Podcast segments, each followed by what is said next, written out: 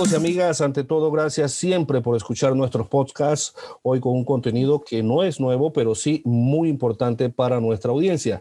Estamos hablando de la fake news o noticias falsas sobre las vacunas contra el coronavirus en los países latinoamericanos. Y para abordar este tema, vamos a conversar con algunos amigos periodistas de Panamá, República Dominicana, Guatemala y Costa Rica. Primeramente, vamos a establecer contacto con María Gabriela Espinosa, que se encuentra en Santo Domingo, República Dominicana. María Gabriela, cuéntanos qué está pasando en Dominicana. Hay mucha desinformación. ¿Cómo ha tomado el pueblo dominicano el tema de las vacunas contra el coronavirus? Adelante. Hola Miguel, encantada de conversar este tema tan importante en tu podcast. En República Dominicana las noticias falsas con respecto a las vacunas han alarmado a muchas personas en el país. En diferentes entrevistas han afirmado que no desean vacunarse por miedo a las reacciones que puedan generar. La mayoría de estas personas son de tercera edad, ya que en el país la, fase, la primera fase de vacunación empezó con las personas mayores y con los doctores. Eh, básicamente eso es lo que te puedo decir de la alarmante noticia sobre las vacunas aquí en República Dominicana, Miguel. Gracias, María Gabriela, por tu información. Pasamos ahora a Panamá. Tenemos tres invitados en este país, Miriam Castillo, Marcial de Gracia y Bielka Cádiz, todos periodistas. Vamos a iniciar el diálogo con Bielka. Cuéntanos, Bielka, ¿también hay problemas de desinformación o noticias falsas en Panamá sobre la vacunación? Gracias, Miguel. Buenas tardes a todos. Como en todos los temas donde se involucra la noticia falsa, creo que las fake news han generado mucha confusión en la ciudadanía panameña, a tal punto que han provocado desconfianza hacia los entes responsables de la salud como el MINSA y la Caja de Seguro Social.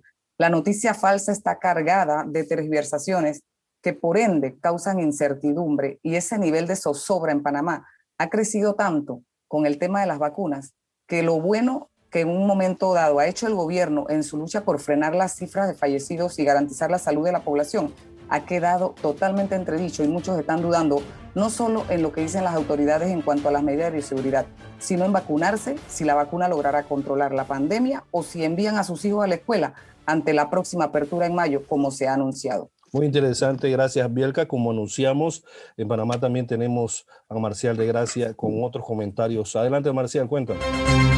Gracias Miguel. Creo que las noticias falsas en nuestro país, al igual que en el resto del mundo, han impactado de forma negativa en la sociedad porque han causado sobre todo miedo en la población adulta mayor, han afectado la salud mental de muchas personas y además han provocado una afluencia errática en la primera ronda de vacunación. El gobierno nacional ha actuado lento y ha sido poco afortunado en el manejo de la información, pero los medios y las entidades de la sociedad civil, incluyendo las iglesias, han servido de canal para combatir los bulos.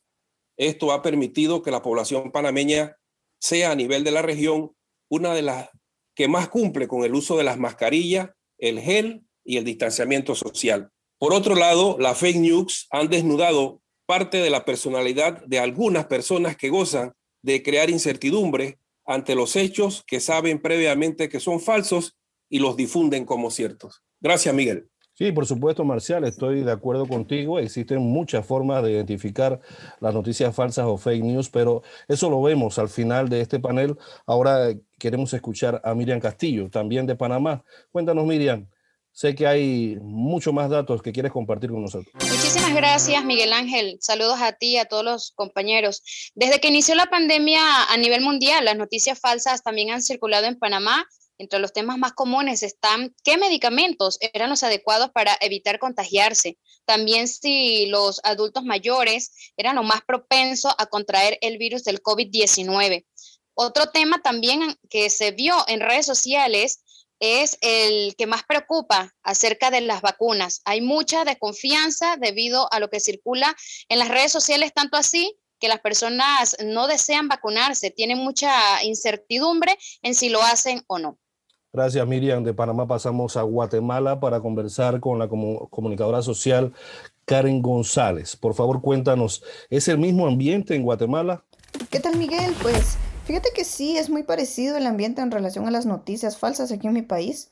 Las personas han inventado que después de vacunarse los efectos secundarios son muy graves, que hasta sordera se han inventado que te puede dar después de la inyección. Pero esto mismo el gobierno de Guatemala ha comenzado con la campaña hashtag no a la desinformación, donde se han realizado cadenas nacionales informativas por televisión y el propio presidente explica cómo funciona la vacuna y los efectos secundarios que ésta produce para que así las personas vayan a vacunarse sin ningún miedo.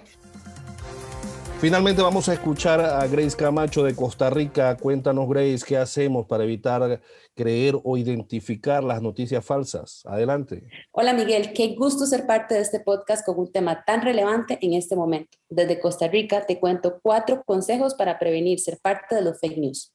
Uno, no te creas de buenas a primeras todo lo que lees en social media o que te envían por chat, por ejemplo, WhatsApp.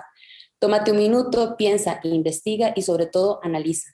Lee la noticia, no solo el titular. Desconfía de los titulares excesivamente alarmistas o sensacionalistas. 3. Averigua la fuente. Busca el titular en Google. Si la noticia es real, otros medios que son más confiables y que conoces lo reproducirán. 4. Pregunta. Si recibes el link, audio o video eh, o imagen por un chat, pregunta a quien te lo envió de dónde lo recibió, cuál fue la fuente. Y esos serían mis cuatro consejos para no caer más en los fake news. Gracias. Quiero agradecerte a ti y a todos los panelistas que hoy nos acompañaron en este conversatorio. Un importante tema, sin lugar a dudas. Espero que este diálogo abra un espacio en la mente de cada escucha para analizar mejor este tema de las vacunas y lo más importante, investigar para llegar a buenas conclusiones. Los esperamos en el próximo podcast. Saludos.